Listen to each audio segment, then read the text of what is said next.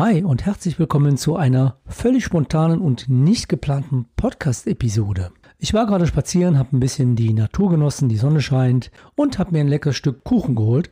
Und dann kam mir, während ich draußen war, die Idee, nimm doch jetzt mal einen Podcast auf, den du von mir so gar nicht kennst. Denn viele von uns haben Homeoffice, arbeiten zu Hause oder wenn sie nach Hause kommen, ist ja die Freizeitbeschäftigung eingeschränkt. Man hat gar nicht mehr diesen Freizeitstress, nenne ich das mal, dass man dann immer unterwegs ist. Also habe ich mehr Zeit, mich um Dinge zu kümmern, wo ich sonst nicht zu komme. Also fehlen mir jetzt die Ausreden, diese Dinge jetzt nicht zu tun. Und genau das möchte ich heute mit dem Podcast erreichen. Ich stelle dir provokante Fragen zum Thema Finanzen natürlich und vielleicht kommst du dann doch auf die Idee, dich darum mal zu kümmern, mal einen Ordner rauszuholen, dir die Unterlagen anzuschauen, weil hier vielleicht Einsparungspotenzial gerade jetzt da ist, gerade jetzt in der Krise und darüber geht es jetzt. Also bis gleich, bleib dran.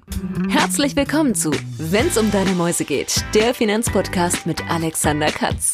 Wertvolles Insiderwissen und umsetzbare Tipps unabhängig und auf den Punkt gebracht. Mach mehr aus deinem Geld, nach deinen Wünschen. Schön, dass du am Start bist und los geht's.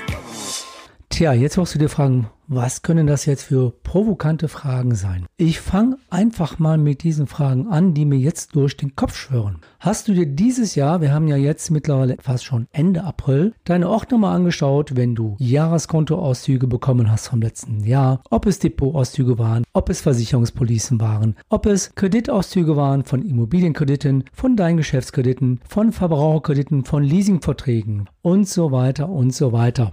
Die Antwort wird wahrscheinlich sein, nein, habe ich nicht. Deshalb die Frage, weißt du bei deinen Kreditverträgen, wenn du zum Beispiel eine Immobilie hast, wann laufen die Zinssätze aus? So, du wirst jetzt sagen, ja, das weiß ich, der Zinssatz läuft in drei oder vier Jahren aus. Dann stelle ich die Frage, bist du dir zu 100% sicher? Ein Zinsauslauf, der vertraglich festgelegt ist, heißt nicht unbedingt, dass du so lange warten musst. Könnte ja sein, dass du vielleicht früher rauskommst, weil es einige Bestimmungen gibt, die sind gesetzlich geregelt oder sogar dein Vertrag. Du hast noch einen alten Vertrag, da steht doch tatsächlich drin, dieser Kredit kann ohne Vorfälligkeit zurückgezahlt werden und du zahlst hier vielleicht noch drei oder vier Prozent Sollzins, was du gar nicht wusstest. Oder du sagst, ja, in zwei Jahren ist er fällig.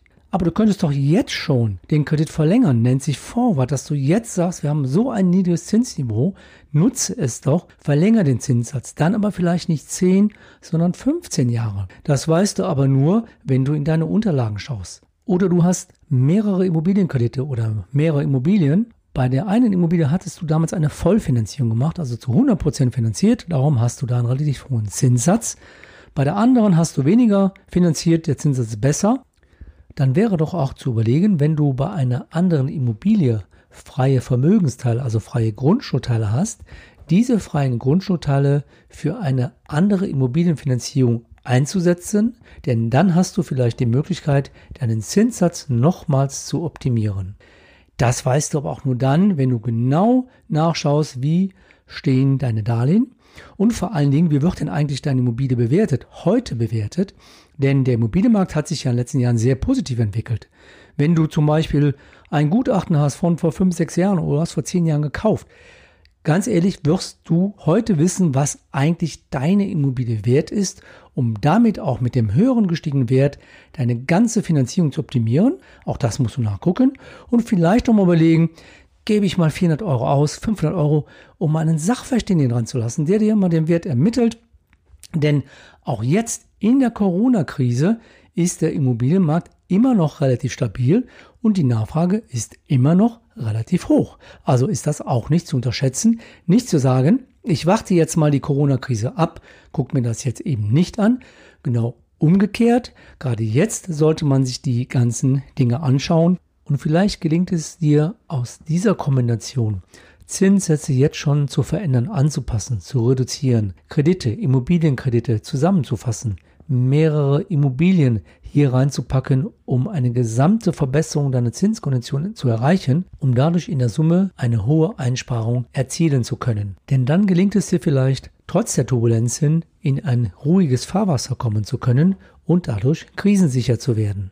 Dann geht es jetzt weiter. Du hast vielleicht Verbraucherkredite.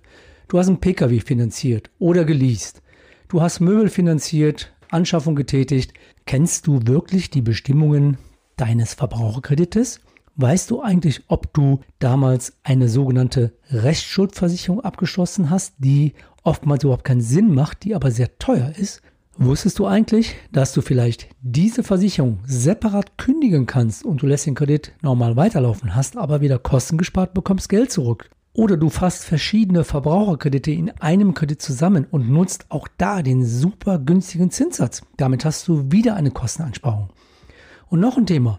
Ist dir bekannt, dass es wieder ein neues Urteil des Europäischen Gerichtshofs gegeben hat, dass das Thema Darlehenswiderruf, was ja bis 2016 aktuell war, bei einigen Verträgen jetzt wieder aktuell ist, nämlich Verträge zwischen Juni 2010 und März 2016 lohnt es sich wieder zu prüfen, gibt es Kreditverträge, wo ich aufgrund einer falschen Widerrufsbelehrung hier vielleicht diese Verträge kündigen kann kann einen neuen günstigen Zinssatz entweder bei dieser Bank machen oder bei einer anderen. Da muss man natürlich ein bisschen aufpassen, geht das. Man sollte dies natürlich vorher prüfen lassen. Viele Rechtsanwaltkanzleien, die sich darauf spezialisiert haben, bieten oftmals eine kostenfreie Prüfung an. Da kann man einfach mal ins Internet gehen, welche Kanzleien für dich eine Vorabprüfung kostenlos vornehmen. Aber um das beurteilen zu können, musst du dir doch erstmal die Kreditverträge anschauen. Übrigens, dieses neue Urteil vom Europäischen Gerichtshof betrifft auch Verbraucherkredite. Also auch da könnte es, je nachdem, wann die gemacht worden sind, wie die gestaltet sind, auch sein, dass du die kündigen kannst, dass sogar eine Rückabwicklung möglich wäre und dass du im Nachhinein auch hier noch Geld sparst. Auch wieder eine Sache, die für dich interessant sein kann. Das ist das Thema Kredit, das ist das Thema Immobilien, also sehr viele Themen, die du jetzt prüfen solltest. Nimm dir einfach deine Unterlagen, Nimm dir deine Kreditakte, nimm dir deine Immobilienunterlagen, dein Gutachten und schau dir das wirklich an. Es gibt jetzt keine Ausrede mehr, es nicht zu tun, denn wann sollst du es denn sonst machen? Wenn irgendwann alles wieder normal läuft, wirst du es nicht mehr tun und ich bin sicher, dir entgeht Einsparungspotenzial. Und das ist ja nicht der einzige Bereich. Der zweite Bereich, ein ganz wichtiger Bereich, sind Versicherungen. Jeder zweite, mindestens jeder zweite hat eine Renten- oder Lebensversicherung, bekommt ja auch jedes Jahr mitgeteilt, wie hoch ist der Rücklaufswert. Schaust du dir das auch an? Guckst du auf den Rücklaufswert? Guckst du auch wirklich rein? was ist garantiert, was ist nicht garantiert. Oder du hast eine fondgebundene Lebensversicherung und weißt überhaupt nicht, wie sich diese Fonds in der Lebensversicherung entwickelt haben, gerade aufgrund des letzten Börsenkrachs. Ist das Fondsvermögen hier drastisch runtergegangen? Macht es Sinn, bei dieser Versicherung vielleicht einen Fondswechsel vorzunehmen, um hier mehr Sicherheit reinzubringen? Oder macht es sogar Sinn, dieses Fondsvermögen aufzulösen und das lieber in eine andere Vermögensklasse zu investieren? Geht das überhaupt? Wenn du das machen möchtest, wie hoch sind die Kosten? All das ist wichtig und sollte natürlich hinterfragt werden. Die Versicherung wird dich darauf vermutlich nicht ansprechen. Das musst du jetzt in die Hand nehmen. Und nochmal, wenn nicht jetzt, wann dann? Wann wirst du dich darum kümmern? Denn wir haben immer Gründe, etwas aufzuschieben. Wir haben immer Gründe zu sagen, ja, ich habe keine Zeit, ich habe andere Prioritäten, die sind mir wichtiger. Aber hier geht es doch um dein Vermögen. Hier geht es doch um deine Liquidität, um deine Einsparung. Und noch eine provokante Frage. Hast du unternehmerische Beteiligung, sogenannte geschlossene Fonds mal gemacht in den letzten fünf oder zehn Jahren? Wenn du sagst ja, okay, prima, dann frage ich dich, kennst du eigentlich den Wert dieser Beteiligung? Weißt du eigentlich, wie das funktioniert? weil eine Beteiligung ist nicht gleich ein Wertpapier mit einer festen Verzinsung oder festen Rendite. Hast du einen geschlossenen Immobilienfonds? Wenn ja, wie hat er sich eigentlich in den letzten Jahren entwickelt? Oder wie entwickelt er sich gerade jetzt, wenn du zum Beispiel investiert hast in gewerbliche Immobilien? Also auch bei diesem sicherlich sehr komplexen Bereich, den man jetzt auch hier nicht mit zwei Sätzen beantworten kann, ist es wichtig, dass du deine unternehmerischen Beteiligung prüfst und welche Auswirkungen könnte jetzt die Corona-Krise auf die weitere Entwicklung haben und welche Konsequenzen wären für dich hieraus gegebenenfalls zu ziehen.